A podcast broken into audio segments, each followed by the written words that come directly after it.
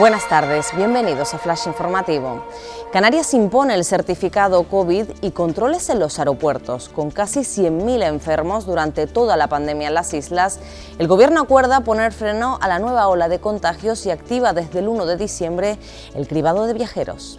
Localizan un terremoto de magnitud 5,1 en el municipio del Mazo, que fue sentido en toda La Palma, Tenerife, La Gomera y El Hierro. El Cabildo Insular indica que el desborde del cono principal que se detectó durante la noche de este jueves se ha detenido de tal forma que la lava vuelva a discurrir por las coladas previas. Sanción millonaria a las eléctricas por el cero energético en Tenerife. El Ejecutivo Canario multa con 13 millones de euros a Endesa y 11 millones a Red Eléctrica por el apagón de septiembre de 2019 que dejó a la isla sin luz durante más de nueve horas. En las galas del Carnaval de Santa Cruz 2023 podrán concursar mujeres y hombres. El Ayuntamiento Capitalino pretende con ello que los certámenes sean inclusivos. Asimismo, Fiestas aprueba las bases para las tres reinas de 2022 con la introducción del voto popular y el aumento de premios a los ganadores. Más noticias en diariodavisos.com.